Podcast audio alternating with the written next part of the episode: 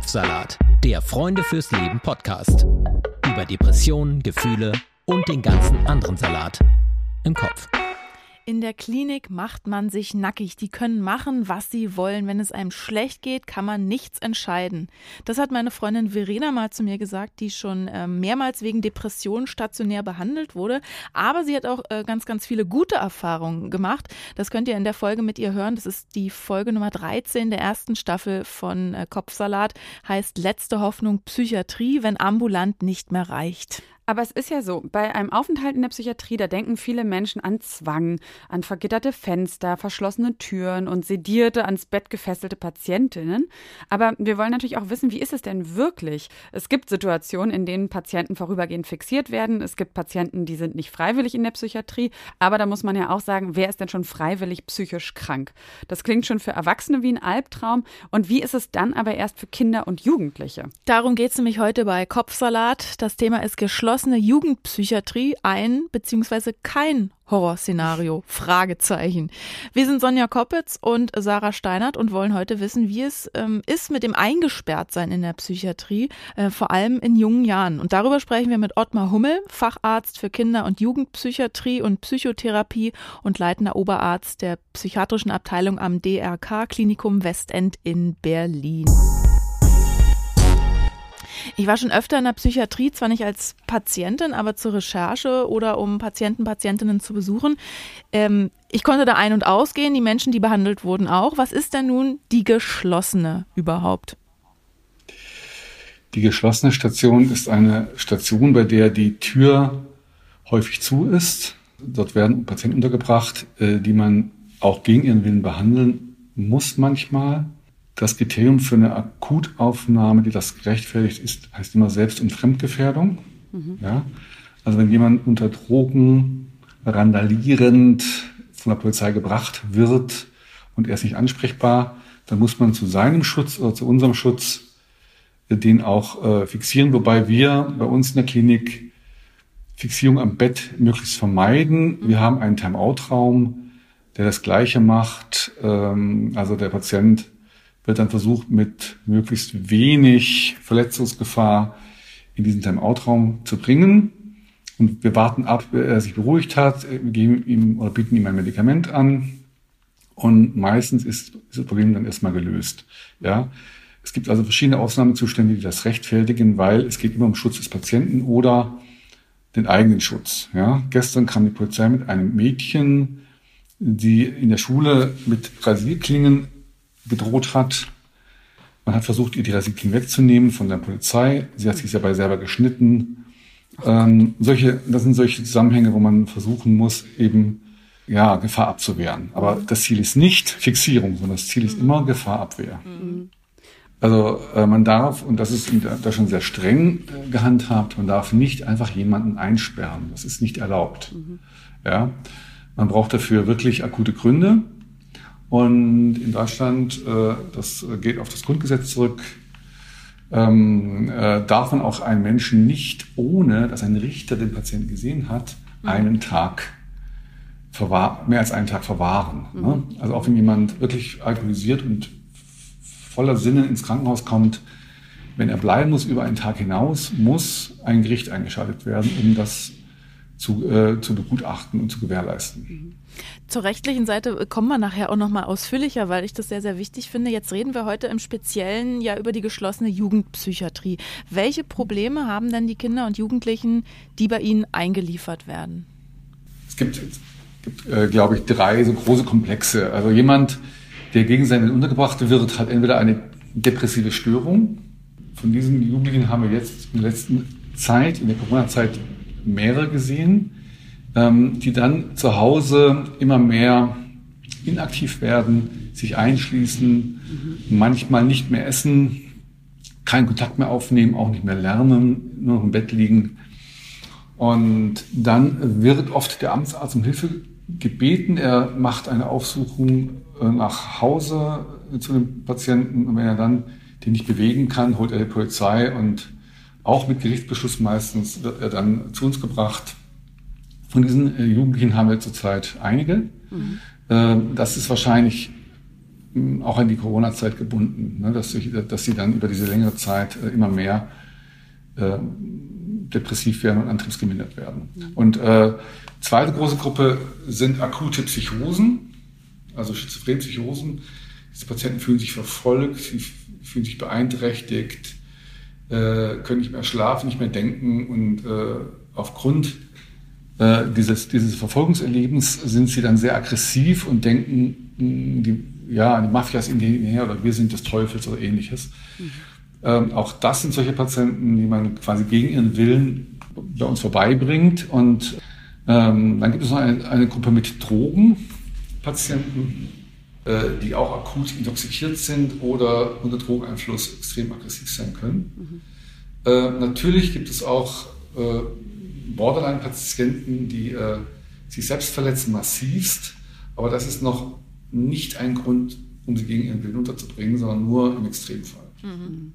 Das ist, ähm, merke ich jetzt gerade, während wir drüber sprechen, alles ganz schön harter Tobak. Wenn wir da bei Erwachsenen mhm. drüber sprechen, dann hat man irgendwie das Gefühl, das kann man sich noch so leichter erklären. Wenn wir über Kinder und Jugendliche sprechen, dann müssen wir natürlich dann irgendwie auch gucken, in was für einem Umfeld ähm, entstehen denn solche schon massiven äh, ja, psychischen Einschränkungen, Belastungen, Krankheit? Gibt es da irgendwas, was man sagen kann, das sind spezielle Umfelder? Also ist es da immer irgendwas in der Familie offensichtlich zerrüttet oder ist das schwierig für Sie auch zu erkennen? Ein, ein Patient, der, der auf die geschlossene Station kommt, da fragt man nicht als erstes, äh, wie sind die familiären Umstände. Ja? Das ist äh, nicht die erste Idee. Die erste Idee ist, dass mal den Patienten zu schützen oder uns zu schützen, notfalls. Ähm, und dann natürlich, wenn der Patient da ist und man hat die Situation beruhigt, macht man sich natürlich diese ganzen Fragen. Äh, wo kommt er her? Wie sind seine momentane, wie ist seine momentane Lebenssituation? Ähm, wie sind seine Beziehungen? Ähm, äh, und, und so weiter. Gibt es schon Vorinformationen? Ist er schon bekannt? Mhm. Ja, äh, es ist was anderes, ob jemand zum fünften oder sechsten Mal kommt oder ob er wirklich unbekannt ist. Ähm, dann geht man meistens anders vor und äh, dementsprechend versucht man dann einen Weg zu finden, dem Patienten zu helfen. Mhm. Das Ziel ist nicht die Unterbringung. Also bei uns würde ich sagen, sind die meisten Unterbringungen eher kurz, mhm. äh, ähm, weil die meisten Patienten dann relativ schnell kooperativ werden und äh, dann kann man auch die Tür öffnen. Also auch die meisten Patienten, die jetzt auf der geschlossenen Station sind, sind zurzeit freiwillig. Ja? Mhm. Sie kamen zwar als Akutfall, aber ähm, sie sind dann relativ schnell kooperativ und lassen sich helfen okay. und gehen auch rein und raus. Also das ist dann am Anfang Deeskalation und dann ähm, gucken, wie es weiter, weitergehen könnte. Verstehe ich das richtig? Ja.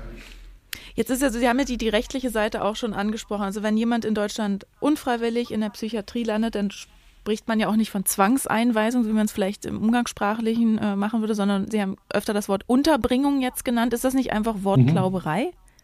Mhm. Nein, nein. Also, wie schon gesagt, in Deutschland darf niemand länger als einen Tag gegen seinen Willen festgehalten werden. Es bedarf einer richterlichen Genehmigung. Mhm. Den Antrag dafür können bei Minderjährigen die Eltern stellen und auch die Eltern können wieder aufheben.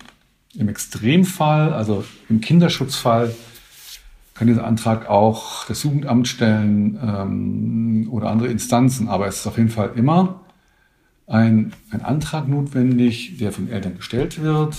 Wir begründen den dann und äh, ein Richter, ein Familienrichter muss dieses entscheiden. Mhm. Ja, also er muss den Patienten anhören. Der Patient hat ein Anrecht auf einen Verfahrenspfleger, oft einen Rechtsanwalt, der ihn berät und nur in dieser Konstellation darf der Patient länger bleiben, gegen seinen Willen. Und ist es bei Kindern und Jugendlichen ähm, besonders schwer? Also ich, ich stelle mir vor, weil solche Zwangsmaßnahmen sind eben ja rechtlich gesehen Freiheitsentzug. Da ist dann der Richter, der mhm. sein Okay geben muss. Aber wie kann ja. der denn das beurteilen? Der ist ja kein Arzt ähm, und hat den Patienten, die Patientin im Zweifel vielleicht gar nicht gesehen. Und wenn ich daran denke, das sind auch Jugendliche vielleicht in der Pubertät, da ist man sowieso außer Rand und Band. Wie kann ein Richter da was entscheiden? Ein Richter muss vorbeikommen. Mhm. Also er kann auf, aufgrund des Antrags und der Aktenlage also im, im, im, im Eilverfahren entscheiden, ja. Also wenn die Eltern, wenn wir einen Brief zum Gericht schicken, die Eltern das, das möchten, wir das begründen, kann er aufgrund der Aktenlage entscheiden, muss aber dann vorbeikommen, er kommt mit einem Verfahrenspfleger vorbei und äh, spricht mit dem Patienten persönlich ohne uns. ohne unseren Einfluss. Und macht sich sein Und eigenes äh, Bild. macht sich sein eigenes Bild. Und die, und die Richter sind in Deutschland, sie wissen, unabhängig. Ja, und sie entscheiden das aufgrund dieser. Natürlich äh, hören sie auch uns, aber sie machen sich selber ausreichend ein Bild. Und der Richter hat dann die Möglichkeit zu entscheiden, die Unterbringung ist zum Selbstschutz und zum Schutz der anderen äh, rechtmäßig. Genau. Genau. Oder eine Krankheit, die man wirklich jetzt erstmal behandeln muss, um sie zu beenden. Ne? Also es ist ja auch, also, bei, bei, also wenn Sie eine Psychose haben, wo jemand denkt, der Teufel ist hinter einem her ne? und äh, ähm, alles sind gegen einen und, äh, ne? und äh, ist extrem unruhig oder aggressiv, dann sagt der Richter, na gut, wenn er behandelt ist, reden wir weiter. und es dauert dann auch nicht lange. Also, also in solchen Situationen ist, die, die dramatischsten Fälle werden meistens am schnellsten gelöst. Also es gibt da einen Zusammenhang zwischen umso dramatischer, umso besser kann man das Problem lösen. Aber was macht denn eine solche Erfahrung mit einem jungen Menschen? Also nehmen wir mal als Beispiel, wir haben da einen 16-jährigen Jungen, der sich das Leben nehmen wollte. Also da Ja. besteht Eigengefährdung und der wird äh, untergebracht. Was, was macht diese Erfahrung mit einem jungen Menschen? Also bei jemandem, der sich umbringen will, und das ist wirklich, also wir haben sehr viele Jugendliche, die zwar Suizidgedanken haben, die auch manche Versuche machen, aber letztlich nicht unbedingt sterben wollen. Also bei Jugendlichen ist es eher so, dass ähm, Patienten ähm, viele Versuche machen, auch viele Gedanken haben, aber oft nicht sterben wollen. Sie wollen eigentlich Hilfe. Und äh, diese Konstellation führt meistens dazu, dass er relativ schnell Hilfe annimmt und auch freiwillig da bleibt. Also da braucht man gar keinen Beschluss. Ja, es gibt seltene Ausfälle, die so massiv sind, wo man wirklich die ganze Zeit Angst haben muss, jemand äh, wird sich umbringen. Dann versucht man ihn gegen seinen Willen erstmal zu halten und auch zu bewachen natürlich. Ja, das geschieht schon. Aber auch da habe ich nicht erlebt, dass im Nachhinein das negativ ausgelegt wurde. Ja, was halt wichtig ist und das ist sehr, sehr, sehr, sehr bedeutsam. Ähm, und es gibt auch sehr viele Untersuchungen über das Thema übrigens. Also Ja. Traumatisierung durch Fixierung, ja, gibt es wirklich. Man hat sehr oft äh, dieses Thema untersucht und festgestellt, wenn einfach ein, Über ein, Überfallkommando kommt und jemanden festhält, wird das nicht einfühlsam und auch nicht äh, als, als, als adäquat äh, wahrgenommen, sondern als traumatisierend. Wenn ich aber zu, äh, zum Patienten hingehe, erstmal einzeln versuche, Gesprächskontakt aufzunehmen, ihm die Situation schildere, in der wir uns befinden und er sich befindet, und dann sage, okay, ich kann nicht anders, ich muss jetzt mit dem Kollegen zugreifen, aber wir wollen, nicht, wir wollen nichts Böses tun, wir wollen eigentlich nur uns oder dich schützen. Tut mir leid, es geht nicht anders, ja. Also man versucht während dieses ganzen Prozesses Kontakt zu halten und auch zu erklären, was man da tut und wie man dabei denkt. Es darf eben nicht strafend und erniedrigend äh, sein, sondern es muss erklärend sein und einfühlsam sein und das geht.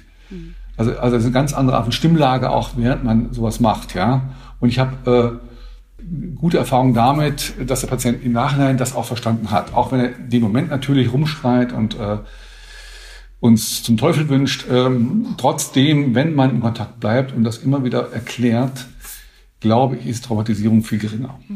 Aber es gibt ja, auch sol solche Studien, die sagen, es gibt keine Beweise, dass zum Beispiel Suizide oder Fremdaggressivität durch Hospitalisierung oder durch medikamentöse Behandlung verhindert oder vermindert werden können. Also Kliniken, die keine geschlossenen Stationen haben, weisen nicht mehr Gewalt, nicht mehr Suizide und nicht mehr Entweichung auf als ähm, solche Kliniken mit geschlossenen Stationen. Das hat äh, Hu- Huber und Kollegen haben das 2016 in einer Studie herausgefunden. Was sagen Sie denn dazu?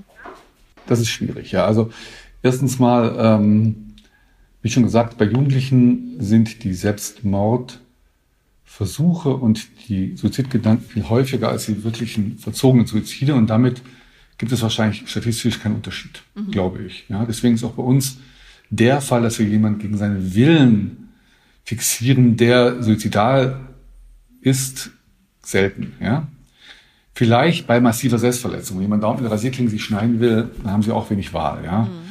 Ähm, bei anderen Krankheiten ist es halt so, ähm, ähm, wie schon gesagt, wenn ein Patient zu Hause nicht mehr aus der Wohnung kommt ja, und er immer weniger isst und trinkt und sich aus dem Bett bewegt und sie haben schon ein halbes Jahr gewartet, also in Berlin dauert ja alles sehr lange, ja, dann äh, kommt eben der Amtsarzt und stellt fest, der muss aus der Wohnung geholt werden, der muss ins Krankenhaus. Also wir haben gerade einen Jungen auf der Station, der war ein Jahr lang zu Hause und hat jeden Kontakt abgelehnt. Mhm. Ging nicht zur Schule, auch seinen Eltern Kontakt abgelehnt, ein Jahr lang.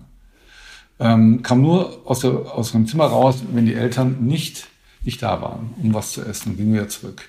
Also so einen Zustand zu beenden, äh, das erfordert doch, doch solche Maßnahmen. Und mhm. äh, äh, ich weiß nicht, welche Statistiken die angewandt haben. Ich weiß auch nicht, was sie da verglichen haben. Ähm, das kann ich nicht sagen. Ich kenne nur die Situationen selber, in denen ich es richtig finde, dass man äh, einen Zustand beendet und meistens sind einem die Patienten hinterher dankbar. Mhm. Also immer das Hohe der Freiheit zu, sing, äh, zu singen, wie zum Beispiel Patienten äh, auf, auf, auf der Straße zu lassen, wenn sie, wenn sie denn wollen und äh, irgendwelche äh, Streetworker, die, die die den Patienten betreuen, ja, wenn sie nicht wollen und äh, sie können auch, sie können auch äh, ja, irgendwo in der Brücke schlafen, wenn sie wollen. Ich finde dieses, dieses, äh, man muss nichts tun, wenn Not ist, ja, mhm. weil sie alles dann selber einrenkt, das glaube ich nicht, ja. Äh, man muss wirklich manchmal aktiv werden und ich und die Patienten sind meistens dankbar. Was man nicht machen darf, ist eben demütigen oder mhm.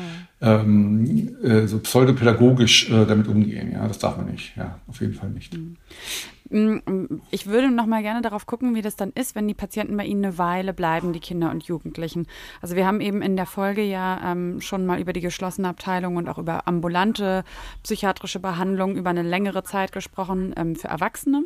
Und da ist es für uns, glaube ich, auch so ein bisschen einsichtig, ja, worauf kommt es da an? Die müssen dann danach, wenn sie wieder die, das Krankenhaus verlassen, auch wieder ihr eigenes Leben auf die Reihe kriegen. Mhm. Ne? Und bei Kindern, also ich muss echt sehr schlucken, wenn Sie diese Beispiele so bringen, weil ich dann denke, da, mhm. da, da, da, will ich sofort nach den Gründen natürlich fragen. Und mir ist auch schon klar, dass mhm. es da nicht nur einen Grund und das wird auch sich unterscheiden immer gibt. Aber ähm, grundsätzlich sind es ja Kinder, die dann ähm, eben auch wahrscheinlich in irgendein soziales Umfeld, wahrscheinlich auch in die Familie zurückgehen. Deswegen stelle ich mir das ungleich schwieriger vor, auch für Sie als behandelnden Arzt dann ähm, ja irgendwie Maßnahmen zu entwickeln, die dann im besten Fall dafür sorgen, dass die Kinder nicht wieder bei Ihnen landen. Können Sie uns da noch mal so ein bisschen ins Boot holen, wie, wie Sie da arbeiten? Hm. Na, Sie haben gerade schon eine Unterscheidung getroffen zwischen Kindern und Jugendlichen. Also die meisten Patienten, die gegen ihren Willen bei uns sind, sind Jugendliche, nicht mhm. Kinder. Mhm. Also ne, nicht so, also umso älter, desto häufiger und umso jünger eigentlich weniger. Und äh, auch die Perspektive ist dann unterschiedlich. Also ein Jugendlicher, der nicht selbstständig sein kann, der nicht die Schule macht, der äh, sich an keine Regeln hält, zu uns kommt, da geht es um das Thema Ablösung. Und das endet mhm. oft in Fremdunterbringung, aber auf eigenen Wunsch in der Regel. Mhm. Ja. Und bei jüngeren Kindern, da hat man früher auch leicht Kinder aus der Familie genommen, wenn man gedacht hat, ne, alles andere wäre besser. Aber daran glaubt, glaube ich, keiner mehr. Also mhm. Heime sind nicht besser als, mhm. als, als Eltern. Ja. Mhm. Und das ist auch äh, gerade, weil, weil Kinder, die schwierig sind, die sehr verhaltensauffällig sind, die, äh, die aggressiv sind, die werden oft schnell weitergeschoben aus den Einrichtungen, die möchte man nicht haben. Mhm. Und dann wandern die durch die Einrichtungen und werden immer bindungsgestörter. Wir haben am Anfang versucht, die Bindungsstörung zu behandeln und dann werden sie quasi als, als aggressive Kinder immer weitergeschoben. Davon haben wir jetzt viele in der Zwischenzeit, die immer weitergeschoben werden. Dann haben wir Einrichtungen, die haben Gruppengrößen acht Kinder, drei Schichten, in der Schicht eine Person und die Kinder lernen oft nicht sich besser sozial zu entwickeln, sondern sie lernen negativ zu konkurrieren mhm. mit negativem Verhalten. Und weil Heime eben doch nicht Eltern sind, ja. Und ich finde, äh, deswegen arbeiten wir eigentlich primär nicht an der Herausnahme von jüngeren Kindern, sondern wir arbeiten mit aller Kraft bei jüngeren Kindern um den Erhalt der Familie und die Veränderung der Familie. Mhm. Ja, also genau, also unser, unser, unser Haus steht eigentlich dafür, ja. Mhm. Alle Ressourcen zu wecken und zu verändern, die es gibt. Da, da, schwingt ja also mit diese, diese Fürsorgepflicht, die sie ja auch haben. Auf der anderen Seite, Ärzte müssen ja auch die Selbstbestimmungsrechte der Patienten berücksichtigen. Ist das, ein, mhm. ist das nicht sehr, sehr schwierig? Also ich stelle das, ich, in meinen Ohren, in meinem Gefühl ist das so ein total ethisches Dilemma, was sie da äh, eigentlich haben. Ähm, das ist ja auch gesetzlich eigentlich geregelt. Ja? Also wir leben in einem Land, in dem gesagt wird, ab 14 hat ein Kind ein eingeschränktes Selbstbestimmungsrecht. Mhm. Und das kind, kind kann auch mit 14 schon so ein Richter gehen und sagen, ich möchte woanders wohnen. Kann er machen. Und ich finde, auch schon jüngere Kinder, wenn es wirklich triftige Gründe gibt, hat das Recht, auch gegen Willen der Eltern woanders zu sein, natürlich. Ist aber selten. Also ist eine seltene Konstellation, haben wir selten. Diese, dieser Bereich, dass Kinder wirklich selbstbestimmt woanders sein wollen, betrifft meistens Jugendliche im Ablösungsalter 15, 16, 17. Und da finde ich das durchaus gerechtfertigt, diesen Weg zu gehen. Ne? Äh, nicht unbedingt den Weg zu gehen. Also wir haben also Jugendliche, die äh, nicht, nicht zur Schule gehen, vielleicht Drogen konsumieren und sich in Peergroups aufhalten, die äh, machen, was sie wollen. Ne? Dann möchten sie vom Jugendamt ein, eine Wohnung haben. Das nennt sich dann betreutes Einzelwohnen. Und im Grunde wollen sie die Party weiterfeiern. Ja? Ähm, das ist nicht unser, unser Ansatz. Ja? Wir möchten schon, dass wenn Jugendliche von zu Hause weggehen, auch nachreifen und vielleicht auch äh, die Probleme, die sie hatten, zum Beispiel in der Schule aufarbeiten und damit eine, eine Zukunft bekommen. Ne? Es gibt viele Jugendliche, die gerade in Berlin, die ähm, äh, auf, der, auf der Straße so Peergroups äh, haben, die sehr giftig sind. Auf dem Alexanderplatz, früher am Bahnhof Zoo, mhm. ähm, die so eine heile Welt auf der Straße äh, kreieren, die es aber eigentlich gar nicht gibt. Ja. Mhm. Da muss man auch Geld haben, da muss man auch Drogen dabei haben. Und also diese, diese diese Kinder auf der Straße Szene, die ist in Berlin sehr groß. Oftmals kommen diese Kinder und Jugendlichen aus, aus dem ganzen Bundesgebiet. Und äh, das, ist, das ist etwas sehr Schwieriges, ja, dort auch dort Fuß reinzubekommen, weil die haben ganz klare Ideen, ganz klare Vorstellungen. Wir haben bezüglich dieser Problematik bisher keine, keine guten Antworten. Und da kann es auch sein, dass Unterbringung gegen Willen nichts bringt, ja, weil die, die sind ideologisch relativ gefestigt, ja. Also wir haben ganz klar Vorstellungen, obwohl es denen nicht gut tut eigentlich. Ja, ja. Ähm, haben sie so ein Gefühl, auf der Straße wird man nicht kritisiert, ist man frei, keiner kann etwas sagen und Schule ist nicht wichtig. Wir haben schon Kinder mit 13, mit 12 Jahren, die so etwas sagen. Also das ist nicht so einfach, auch als Erwachsener auszuhalten. Ne? weil sie ja auch irgendwie verstehen müssen, aber nicht belehren. Und sie müssen ja auch die Jugendlichen so ein bisschen auf ihre Seite ziehen, weil am Ende haben sie ja, ja, es ist dann wahrscheinlich eine schwierige Frage. Ja, das Gute natürlich im Blick, aber auch aus ihrer Perspektive mhm. oder auch da vielleicht. muss Vertrauen auch irgendwie aufgebaut werden. Ja. Was muss denn, was muss dann passieren in Ihren Augen, dass ähm, Unterbringung und auch Zwangsmaßnahmen, über die wir gesprochen haben, bei Jugendlichen wirklich die Ausnahme sind? Also ich finde, prozentual ist es die Ausnahme. Und, und es ist auch schon ein, Sie müssen sich einfach vorstellen, ähm, also wir versorgen eine Region mit 110.000 Kindern und Jugendlichen. Mhm.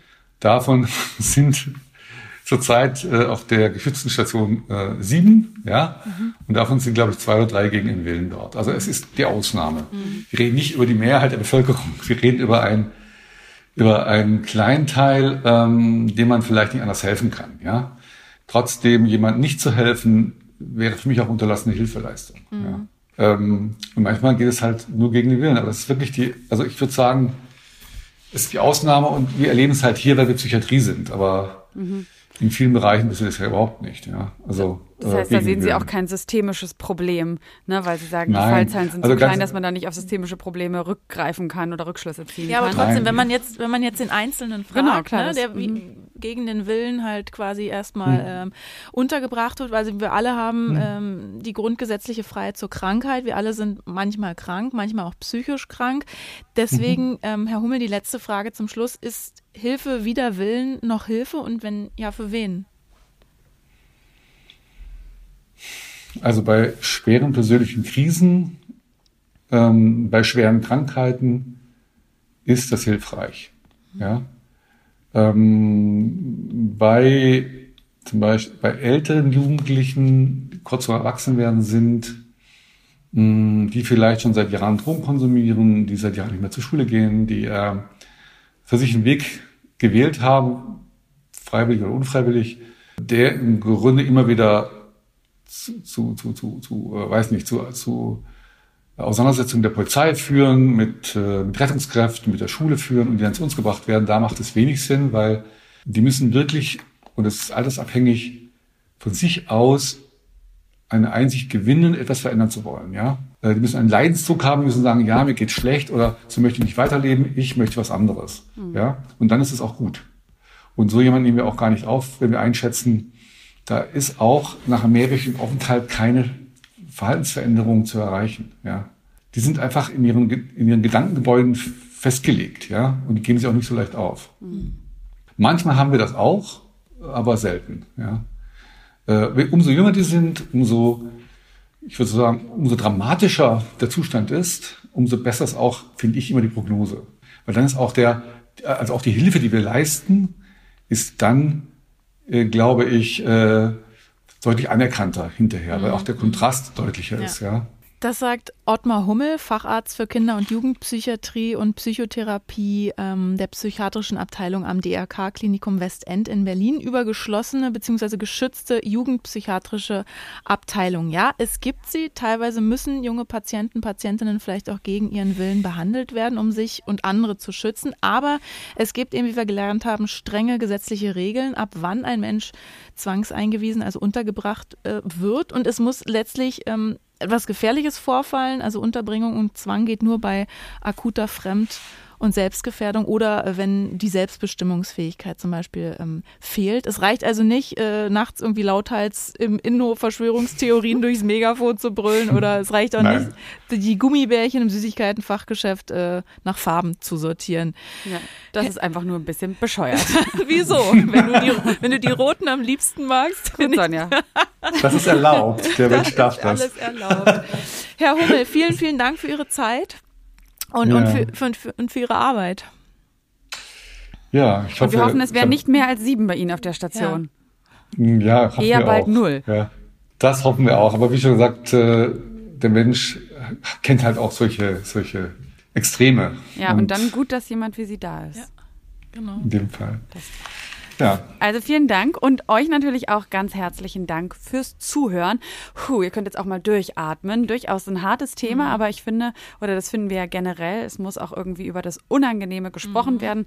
Und vielleicht habt ihr jetzt ja auch so ein bisschen ein paar Ängste sogar abbauen können, ne, weil ihr verstanden habt, ähm, dass erstens das keine Vollkatastrophe ist, wenn man dort mal landet in so einer Abteilung, sondern dass da auch Leute arbeiten, die wirklich das die beste Interesse, die einem helfen haben. Das ist also auch keine Schande, aber es passiert auch eben eben nicht sofort. Also ja, hoffentlich habt ihr jetzt keine irgendwie Angst bekommen durch diese Folge und seid stattdessen noch in der Lage, auch die nächste Folge von Kopfsalat wieder zu hören.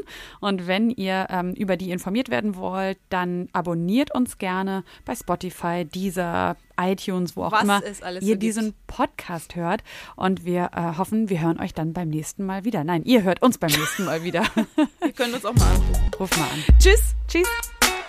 Wenn ihr euch nicht sicher seid, ob ihr selbst unter einer Depression leidet oder Freunde, Verwandte und Bekannte, dann geht zum Hausarzt. Infos zu weiteren Anlaufstellen und Krisenberatungen findet ihr auf der Homepage von Freunde fürs Leben auf frnd.de.